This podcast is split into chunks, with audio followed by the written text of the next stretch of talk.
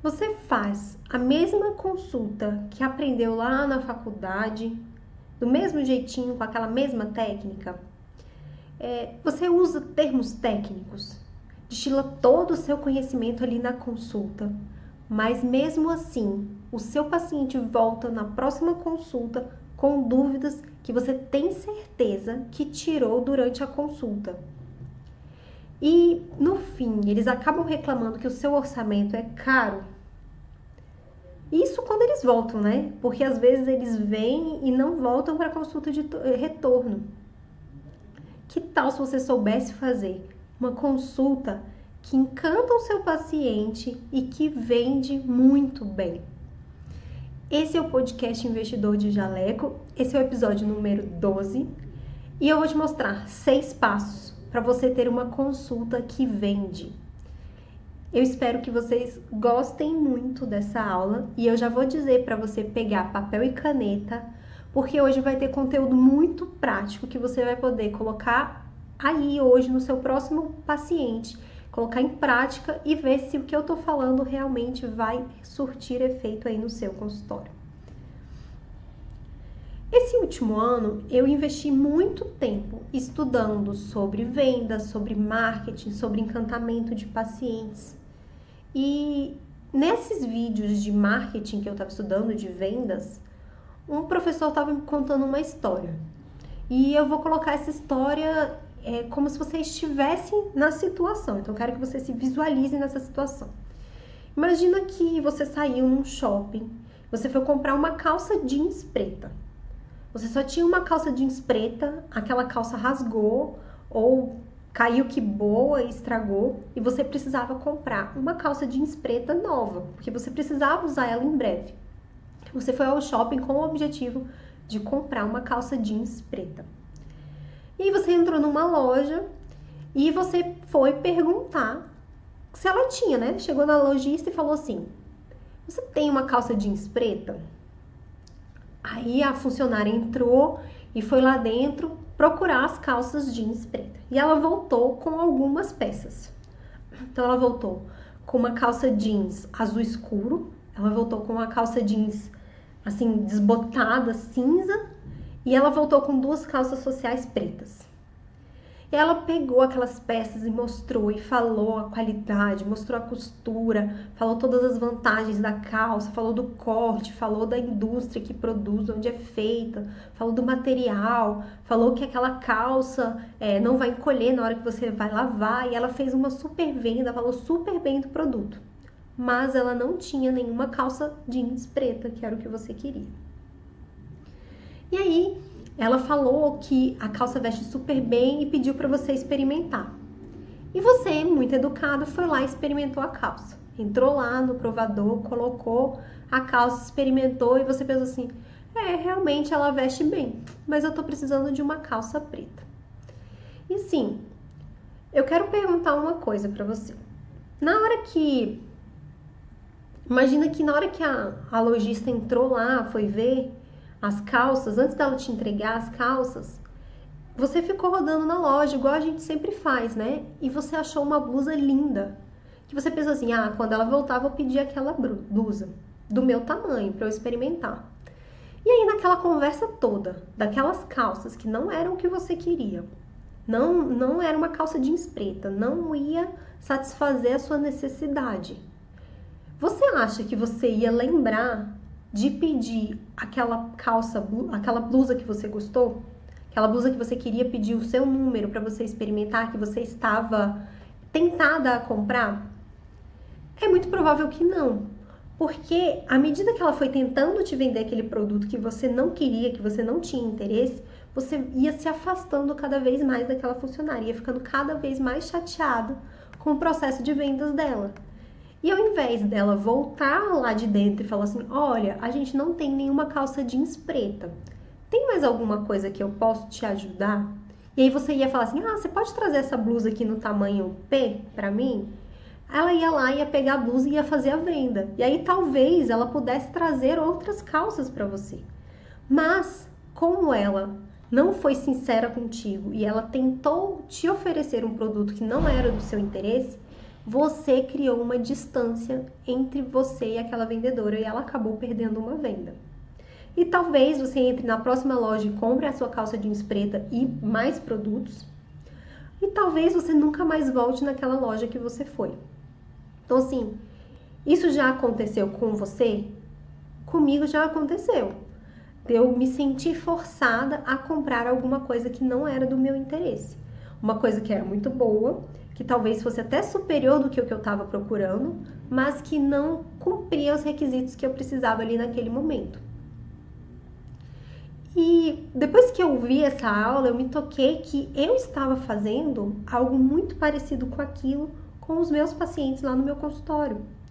Então, eu estava focando tanto no que eu poderia oferecer, no tratamento que eu poderia dar, em como eu poderia resolver o problema daquele paciente, que eu estava empurrando, oferecendo tratamentos que meu paciente não queria.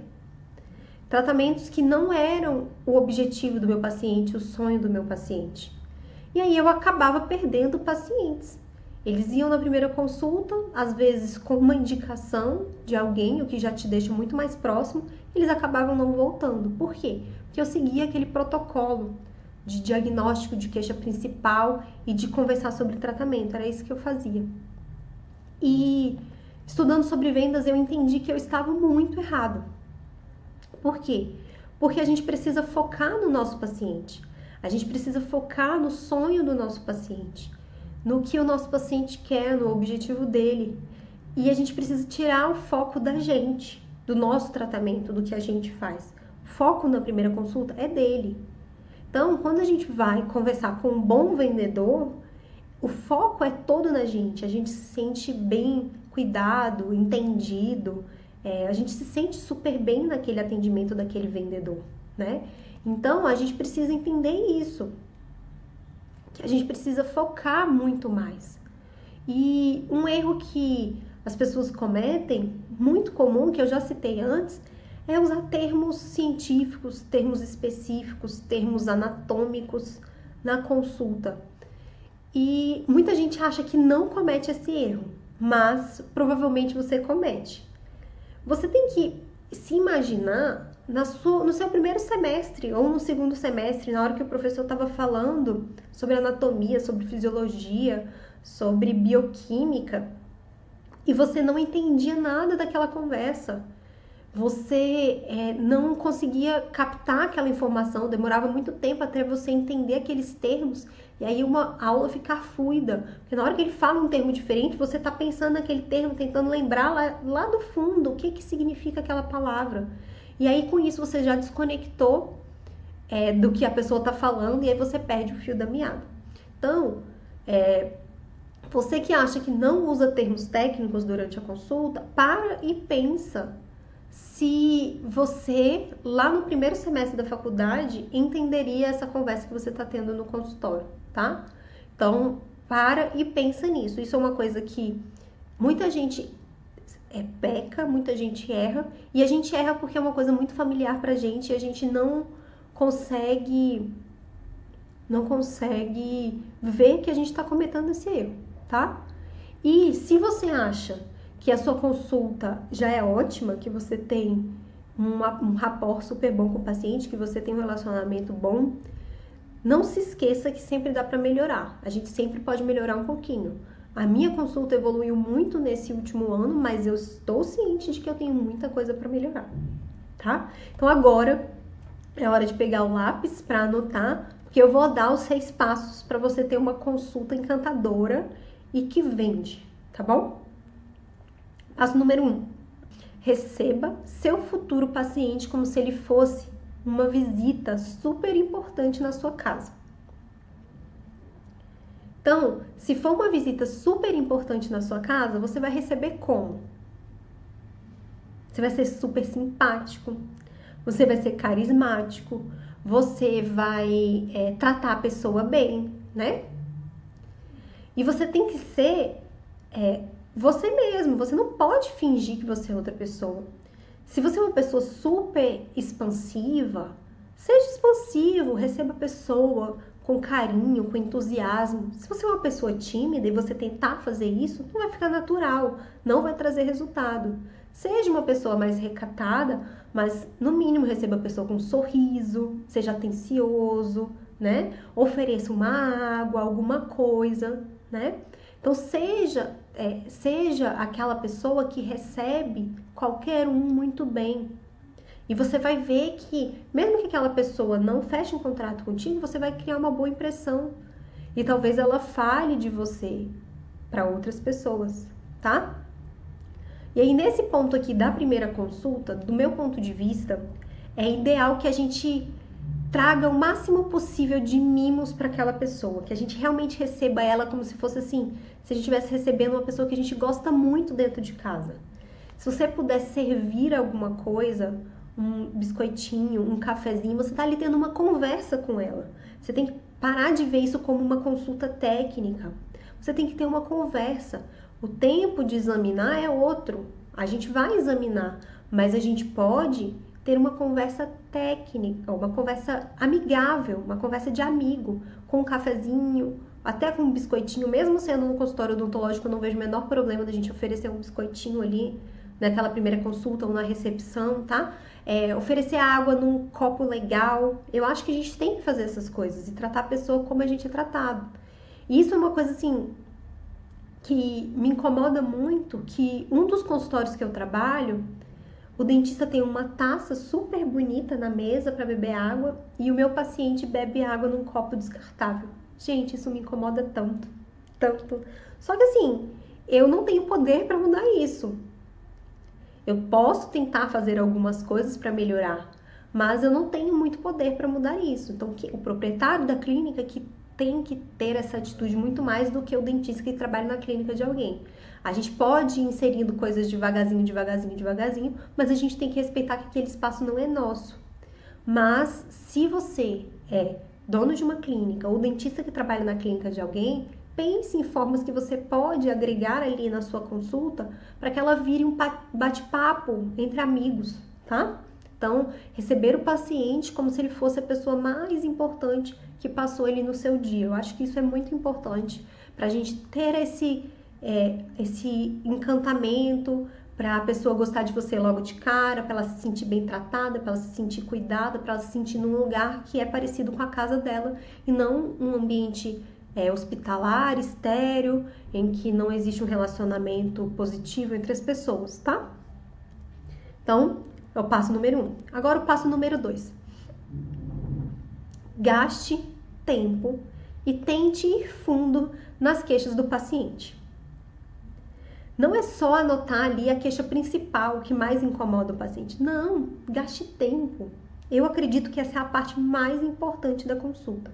Você gastar bastante tempo fazendo o paciente falar sobre os problemas dele, sobre as dificuldades dele, sobre as coisas que incomodam, tá? Por quê?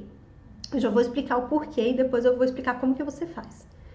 Por que, que você tem que fazer o paciente falar o máximo possível das coisas negativas da situação dele? Porque logo de cara ele vai se sentir mal, ele vai viver aquele problema.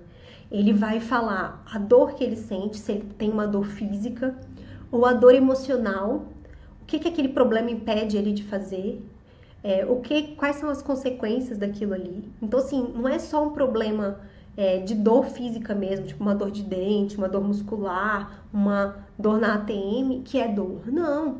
Uma pessoa que não gosta do próprio sorriso, ela tem uma dor muito profunda, que ela não consegue sorrir, ela não consegue tirar uma foto. Ontem eu recebi uma foto, um, uma mensagem de uma paciente que marcou consulta comigo, falando bem assim, doutora, eu não consigo mais esperar para fazer minha cirurgia ortognática. Eu preciso operar logo, eu não tiro foto. Eu não sorrio, eu sou uma pessoa infeliz, então é uma dor muito profunda que ela tem. Pode não doer, pode não precisar de anestésico, de analgésico, mas dói, dói emocional, né? Então, assim, faça ele fundo na dor, para ele viver aquilo ali, aquela parte negativa, para ele ter bem claro o tanto que ele precisa de você. Então, isso aqui é uma negociação. Você, ele precisa ter muito mais claro que ele precisa de você e você também precisa entender isso, que seu paciente precisa de você mais do que você precisa dele. Se você não mudar essa visão, você nunca vai dar valor ao seu serviço e você nunca vai conseguir vender de verdade. Então, mostre essa dor para ele entender o tanto que você vai ajudar na vida dele, tá? Então, como que a gente faz para ele ver essa dor o máximo possível? Eu gosto de usar imagens. Então, se o meu paciente tem uma pasta, uma documentação que tem as fotos, eu peço para ele olhar de foto em foto e me mostrar o que, que incomoda ali naquela situação, o que está atrapalhando ele. É, em cada uma das coisas, o que, que ele gostaria que mudasse, tá? Se eu não tenho foto, eu coloco meu paciente na frente do espelho e eu converso com ele na frente do espelho. O que, que te incomoda? O que, que você gostaria que mudasse? É, você pode tirar foto para poder usar na primeira consulta, né? Então você pode ter uma conversa mais visual, ele não precisa só imaginar na cabeça dele, ele pode ver ali o negócio que está acontecendo. Você também pode é, ir na queixa principal dele, ver o que, que ele foi que ele reclamou mais, o que, que foi a primeira coisa que ele falou, e você tentar entender o que, que isso impede ele de fazer. Então, esse problema aqui que você está tendo, ele te impede de fazer alguma coisa, te atrapalha em alguma coisa? E aí você vai descobrir. Então, por exemplo, é, vamos lá para um paciente na cirurgia ortognática. Eu não consigo abrir um saquinho de, de, de ketchup, isso é muito comum eu ouvir. Ou então, eu tenho muita dor de cabeça, é, eu não consigo dormir direito porque de noite eu não consigo respirar bem. Então, assim, é um problema que tá ali visual, mas às vezes tem um problema na rotina dele. Aquilo ali tá atrapalhando ele, tá privando ele de fazer alguma coisa. Então tenha a ciência de que não é só aquilo ali que você tá vendo. Ele leva problemas para casa, aquilo ali traz problemas na vida dele. E talvez esse problema seja muito mais importante para ele do que o problema que você tá vendo ali. E muitas vezes o paciente ele não está ciente de que aquele problema que ele tem, que, que é o diagnóstico, ele está levando aqueles problemas na vida dele. E se você falar disso antes do paciente, por forma de pergunta, ele vai entender que você entende muito do caso dele. Então, se você, antes dele falar, falar para ele que me diz uma coisa, isso aqui te atrapalha de abrir o saquinho de ketchup? Isso aqui, na hora que você vai comer um sanduíche que tem folha, você não consegue morder a folha e cortar a folha. E aí quando você morde, a folha sai de dentro do sanduíche. Se você tiver conhecimento do seu cliente, das dores do seu cliente, nessa profundidade, você vai ter clientes muito mais felizes com a sua primeira consulta, porque ele vai entender que você conhece ele muito melhor do que ele imagina, tá? Passo número 3, vamos lá. É, você tem que descobrir qual é a experiência do seu paciente que está ali na consulta com procedimentos parecidos. Então você vai fazer, ah, esse problema você já tentou resolver? Já, já tentei resolver. O que que você fez? Ah, eu fiz o procedimento tal, eu fui no profissional tal, é, a gente usou a técnica tal, resolveu, não resolveu, como é que foi? Ah, no primeiro momento melhorou muito, mas logo depois voltou a acontecer. Aí você vai investigar a fundo a experiência dele. Você vai descobrir como que ele se sentiu. Você vai tentar entender se ele gostou da experiência ou se foi uma experiência que ele achou ruim, se foi cansativo, se gastava muito tempo dele, né? É, você tem que investigar a fundo qual é a experiência que ele tem. Então, normalmente o paciente que chega para mim, ele já fez um tratamento ortodôntico antes, é o normal. Eu preciso saber como que ele encarou isso. Às vezes o paciente chega e eu tô com uma paciente agora que ela ficou 16 anos de aparelho ortodôntico. Ela já estava por aqui. Antes de começar, eu fui tirar o aparelho dela, deixar ela dois, três meses sem aparelho para ela dar uma acalmada para depois começar o tratamento, porque ela já estava cansada. Hoje ela está super feliz. Ela me mandou um depoimento porque ela está satisfeita com o tratamento que eu estou fazendo. Então a gente tem que entender quais são as principais queixas daquele paciente, para a gente não cometer os mesmos erros que outro profissional cometeu.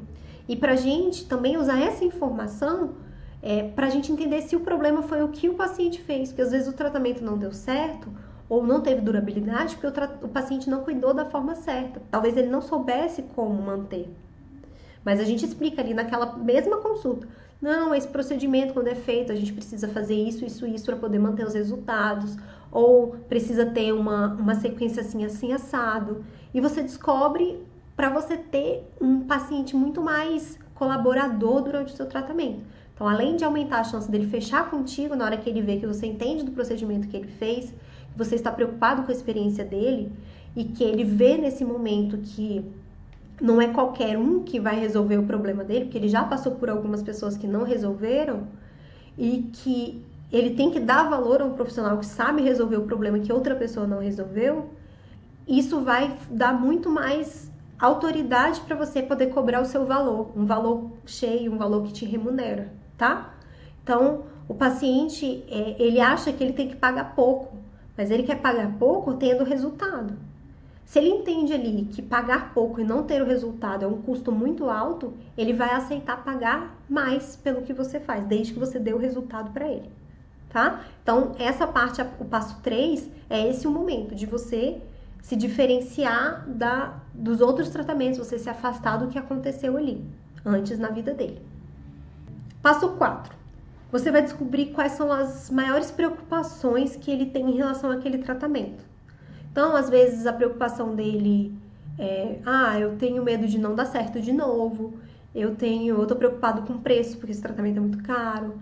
Às vezes, ele tá preocupado com o tempo, que vai demorar, quantas vezes ele vai ter que ir é, se ele vai conseguir colaborar com aquilo. Então, é, nessa fase, o mais importante é você juntar informação para ver o que, que é a objeção do paciente.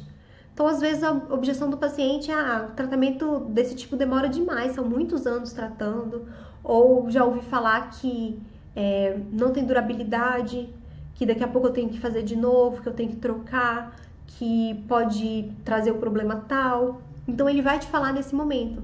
Na hora que você perguntar qual é a sua preocupação em relação a tratamentos desse tipo, para esse problema, ele vai te falar, tá? Às vezes a pessoa tá tão, tem tanta clareza, ela já pesquisou tanto que ela vai te dizer que não, que não tem problema nenhum, tá? Aí o passo número 6 é, é, descobrir de verdade qual que é o maior incômodo do paciente. O que, que é que incomoda mais ele? que, que é o, a queixa principal de verdade. E como que qual é a técnica que eu uso para descobrir isso do meu paciente? Eu pergunto para ele bem assim: se eu pudesse resolver só um desses problemas, só uma dessas suas queixas, qual que eu iria resolver? E com certeza ele vai pedir para você resolver aquilo que incomoda mais, aquilo que atrapalha mais a vida dele. Ele não vai escolher o segundo problema nem o terceiro problema. Ele vai escolher o que incomoda mais. E por que, que isso é tão importante? Passo, o passo 5 é tão importante.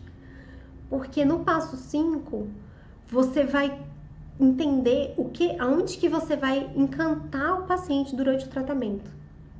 Quanto mais rápido você der esse resultado para ele, melhor. Agora, se você fizer um tratamento complexo e não resolver o tratamento dele, o problema dele no tratamento, ele vai ficar insatisfeito com o seu tratamento. Então, quando o meu paciente me informa bem assim, é, o que mais me incomoda, o que eu gostaria que você resolvesse é esse problema aqui, o problema A, e eu sei que aquele problema A não vai ser resolvido pelo meu tratamento, eu sou a primeira a falar. Eu olho, o tratamento que eu tenho para te oferecer, ele vai resolver o problema B, o C, o D, o E, e você ainda vai ter isso aqui como vantagem. Mas o problema A, eu provavelmente não vou ter nenhum resultado, ou no problema A eu não vou intervir, ou no problema A esse tratamento não vai te trazer resultado, tá? Essa sinceridade, ela também encanta o paciente. Então ele vai ver que você não está ali para pegar o dinheiro dele, que você quer trazer resultado, que você quer o tratamento dele, você quer que ele tenha o, o, o sucesso, que ele saia satisfeito. E aí isso tem consequência. Talvez ele faça outra coisa contigo, talvez ele mande outras pessoas para você. Eu já recebi muitos pacientes encaminhados por outros pacientes que eu não fiz nada, que eu falei assim, não, não está no momento de fazer, ainda é muito criança, vamos esperar mais dois anos para fazer alguma coisa. Ou não, ele não precisa fazer nada, tá normal. É o desenvolvimento da criança que é assim. Então, o pai fica muito satisfeito com essa honestidade, porque isso é uma coisa rara. E cada vez mais raro nos profissionais da saúde, porque o mercado está tão cheio que as pessoas querem vender até quando não está indicado, né? E o último, última coisinha desse passo é a gente descobrir qual é o tratamento dos sonhos daquele paciente. Então a gente já descobriu o que, que é o mais importante para ele, mas a gente tem que descobrir o que, que é o tratamento dos sonhos. E aí o tratamento dos sonhos vai estar tá ligado naquelas preocupações que ele tinha. Quais são as preocupações do seu tratamento? Então qual que é o tratamento do sonho dele? Se ele falou assim, a minha maior preocupação é que o tempo seja longo demais. A pessoa fala assim, olha, como seria o tratamento ideal para você que você ia sair daqui falando aos quatro ventos que eu sou a melhor profissional que você já conheceu? Qual é o resultado que você ia querer ter e quanto tempo iria demorar? entendeu? Dependendo da preocupação dele, é, você vai tocar na preocupação dele nesse momento da conversa.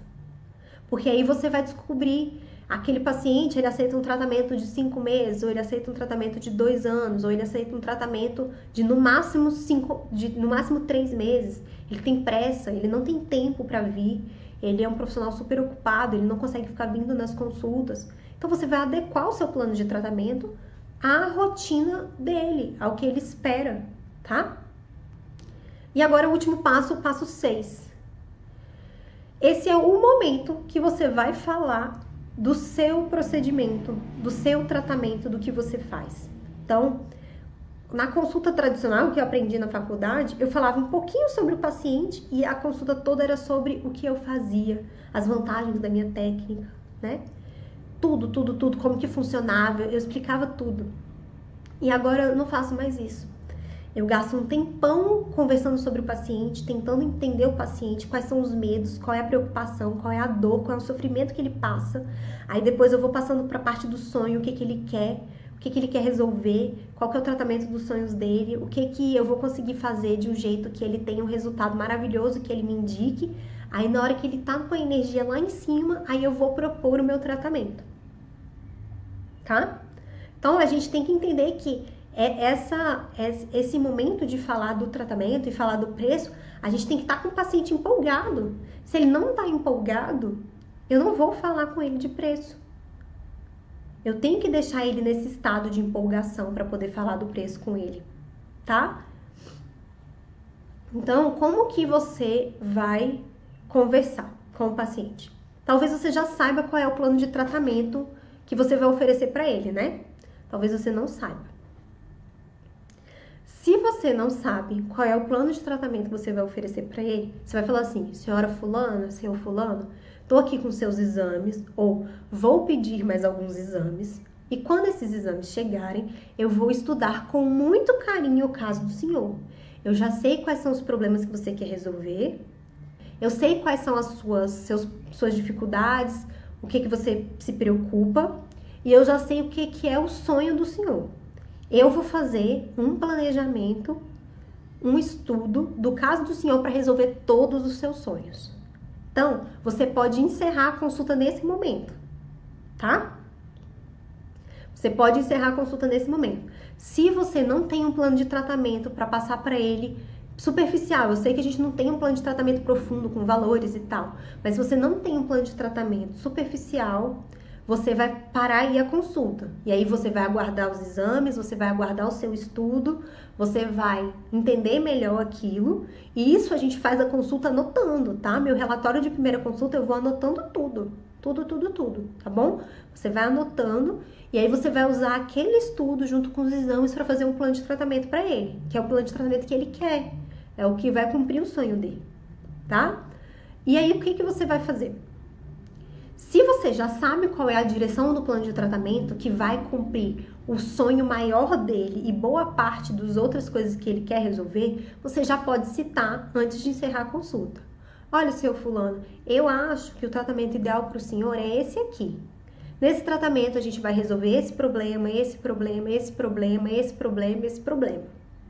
E logo no, na primeira consulta, logo no segundo mês, logo no, no terceiro mês, logo na sessão, na segunda sessão ou na primeira sessão, o que for, você já explica para ele qual vai ser a transformação que ele vai ter nesse prazo. Então, se você conseguir resolver a maior queixa dele, se você conseguir realizar o sonho dele na primeira consulta de tratamento, você já vai falar isso. Olha, na sua primeira consulta, a gente já vai fechar o seu diastema. Entendeu? Porque aquilo é o que mais incomoda. Imagina ele pensar: nossa, semana que vem eu já posso estar com isso resolvido, que maravilha. Entendeu? E aí o que, que você vai fazer? Você vai passar o orçamento nesse momento? Se você conseguir passar o orçamento nesse momento, é o momento ideal de você passar os valores, tá? Por que, que esse é o momento ideal? Porque ele tá com a energia lá em cima, ele quer o resultado que você vai dar, tá? Ele quer o resultado que você vai dar. Eu gosto de dar o orçamento nesse momento, tá? Esse momento também, que você tá falando dos sonhos, né? Que você tá mostrando resultado, é, fazendo a promessa daqui a dois meses, daqui a três meses, é o momento ideal para você mostrar fotos de antes e depois. Porque você já sabe qual é o tratamento que você vai fazer. Então, se você está planejando oferecer para ele lentes de contato, já mostra o antes e depois da lente de contato. Se é um clareamento, já mostra o antes e depois de um clareamento, tá? Se é uma cirurgia ortognática, já mostra o antes e depois de uma cirurgia ortognática. Ofereça ali a visualização para ele, porque tá saindo da cabeça dele, você tá mostrando no seu computador uma coisa muito visível para ele da transformação que ele pode ter. Tá? Então esse é o momento da gente mostrar o antes e depois. É por isso que eu não mostro antes e depois lá no, no meu Instagram. Aquela pessoa que tá ali no meu Instagram, ela não tá é, aquecida a ponto de eu mostrar um antes e depois. Eu vou estar tá desperdiçando. Porque eu não quero pessoas que já estão interessadas no meu resultado, no meu antes e depois. Eu quero pessoas que nem sabem que o que eu ofereço é a solução para o problema deles. Porque aí eu posso fazer essa jornada todinha com eles dentro do meu consultório. E ele vai do negativo até o positivo muito rápido, entendeu? Então, é, ele, eu deixo ele numa energia muito boa para fechar a consulta comigo, o tratamento comigo. E aí, depois que você deixou ele nesse estado de, de excitação, de animação, aí você fala o preço. Só que na hora de falar o preço, você vai fazer a sua melhor proposta possível. Pega o seu preço cheio, não é para dar desconto, melhor proposta, tá? Você vai pegar o seu preço cheio e você vai parcelar no máximo de parcelas que você pode. Você pode parcelar em 10, parcela em 10. Você pode parcelar em 6, parcela em 6. E já dá o valor parcelado, tá? Porque é, tem estudos que mostram que tem um efeito totalmente diferente a gente ver o valor do, da parcela ou a gente ver o valor do total. É por isso que muitos lojistas, principalmente nos Estados Unidos, eles já colocam lá 12 parcelas de 12 reais. É 12 pequenininho, 12 grande. Porque aí você chega perto, nossa, é só 12 reais. Aí você que. Algumas pessoas vão ficar felizes, nossa, é só 12 reais por mês. Outras não, ah, que enganação, é 12 de tanto. Entendeu? Você não vai fazer essa enganação de colocar o pequenininho e o grande. Mas, quando a gente fala o valor da parcela, tem um efeito muito mais suave do que falar o valor total. Então, não passe o valor total. Você não vai falar assim, ah, são 3 mil reais cada lente de contato. Não, você vai falar, olha, o tratamento de quatro lentes de contato são 12 parcelas de mil reais. Deu para entender? É totalmente diferente. É totalmente diferente para o paciente. Aí, agora é o bônus, a dica bônus, tá? Quem ficou aqui vai amar isso aqui, porque isso aqui eu eu eu aprendi isso aqui por causa de uma paixão que eu tenho, que é filme de crime. tá? Eu adoro ver filme, esse seriado policial, que é leitura corporal. Eu vendo essas coisas de leitura corporal dentro de seriados e de filmes, eu comecei a estudar essa parte de leitura corporal. Então, tem uma coisa que a gente precisa estar muito atento no nosso paciente durante a consulta: é o seguinte, quando a pessoa se inclina para trás e cruza o braço, é porque ela está distante de você, ela está se distanciando, ela não quer continuar a conversa, ela não está gostando da sua consulta, tá? Então, se você falou o preço e o paciente se inclinou para trás para poder ouvir, é porque ele não está gostando do que você ofereceu. Se ele se manteve na mesma posição, é porque era aquilo que ele esperava. Agora, se ele se inclinou para frente para poder ver com você o que você está escrevendo, o que você está anotando, ou o papel que você está mostrando para ele, é porque ele está muito interessado no que você está falando. E a chance dele é, fechar o contrato com você é muito maior do cara que se aproximou de você. Ele tá feliz contigo, ele tá feliz com a sua conversa, tá?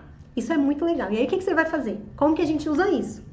Hoje é tudo prático, hein, gente? Quero ver vocês usando e me contando, me mandando mensagem para saber se teve resultado, se conseguiu observar essas coisas. Essa parte da, da leitura corporal demora um tempo para a gente conseguir fazer tudo ao mesmo tempo, mas eu quero, saber, quero ver vocês treinando e me contando. Então, o que, que você vai fazer? Se o cara se inclinou para trás, pode ser que você não consiga fechar de jeito nenhum. Se o cara tá ali paradinho, pode ser que você feche naqueles mesmos termos. Então, o que, que você vai fazer? Se o cara tá paradinho, ele se inclinou para frente, você simplesmente vai falar assim: tá ok assim para você? A gente pode imprimir o contrato? Ou a gente pode é, marcar a consulta para começar o procedimento? E ele já sabe que daqui a uma semana é a primeira consulta e ele já vai ter o resultado tal, tá? Então, já pode marcar? Ele vai falar assim: ah, doutora, pode. Então, beleza, você já fechou. Ele fala assim: ah, não, eu preciso pensar. Se ele falar, eu preciso pensar, você vai conversar com ele e tentar negociar, tá? Então, dar o desconto é a última opção, tá? Não dê desconto, não dê desconto. Dar desconto é a última opção. Você pode negociar a forma de pagamento, tá? Você pode negociar um brinde. Então, tem algum serviço que ele precisa e que você pode oferecer. Então, por exemplo, você está vendendo lentes de contato. Ah, eu posso incluir aqui, sem cobrar nada para o senhor, uma limpeza. Então ele já sabe que é uma limpeza, você fala o preço, uma limpeza que custa 370 reais, e aí ele já vai ter um desconto de 370 reais. Então dar brindes é legal, tá? Aí, se ele ainda continua inclinado para trás, ou ele não falou para você, ah, então pode marcar, aí você vai ser mais incisivo. Você vai falar assim, olha, o que, que a gente pode fazer aqui hoje para você decidir fechar esse tratamento? O que, que é que está te atrapalhando da gente fazer realizar o seu sonho, de você conquistar o que você tanto quer. O que, que é o problema? É a forma de pagamento?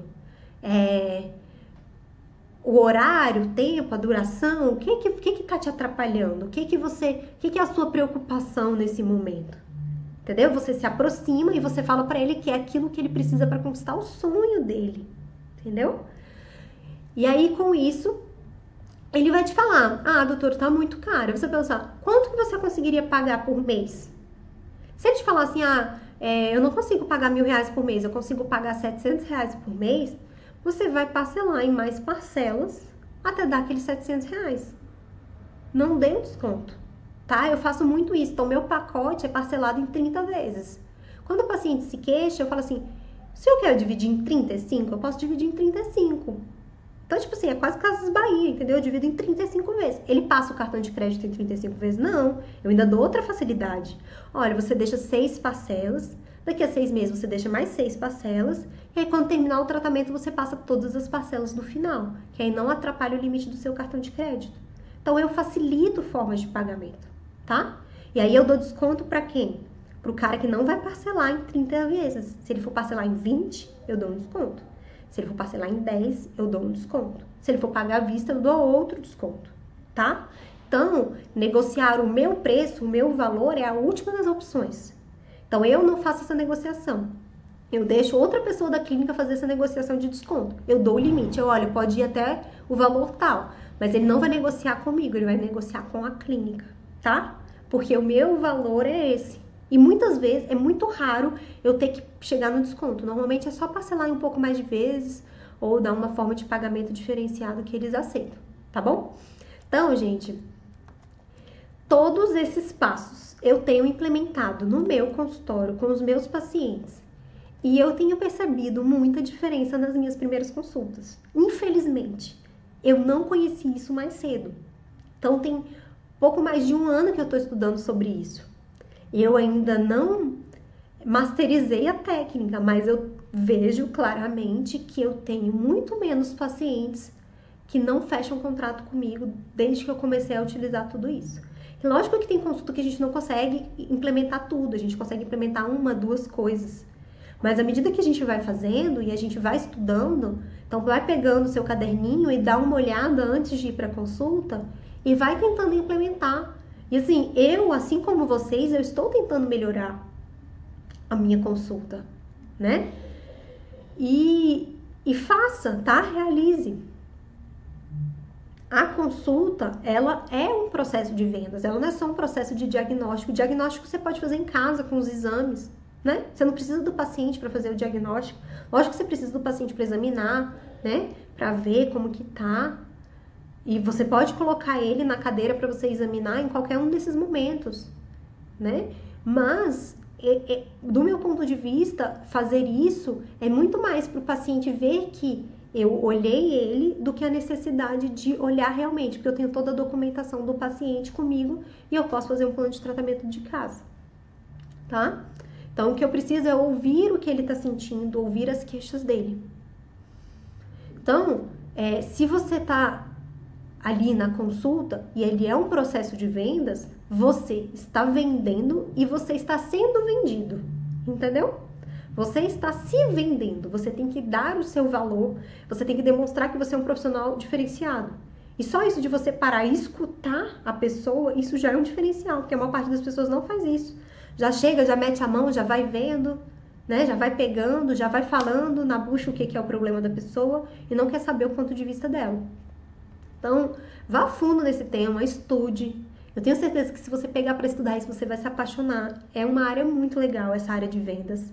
Ela é super desprezada, é quase vista como uma coisa ruim, mas na hora que você pega para estudar, é muito legal. Porque você não está só tentando ter o resultado que você quer, que é o dinheiro que o paciente vai te pagar. Não, você está tentando realizar o sonho do seu paciente. Você tem uma clareza muito grande no seu tratamento no que você precisa fazer para trazer para aquela pessoa o que ela quer e não só o que você acha que você deve, entendeu? É, se você passar por isso tudo e o seu paciente continuar reclamando que seu preço está caro, é porque você não conseguiu demonstrar a dor dele e a transformação que você pode trazer.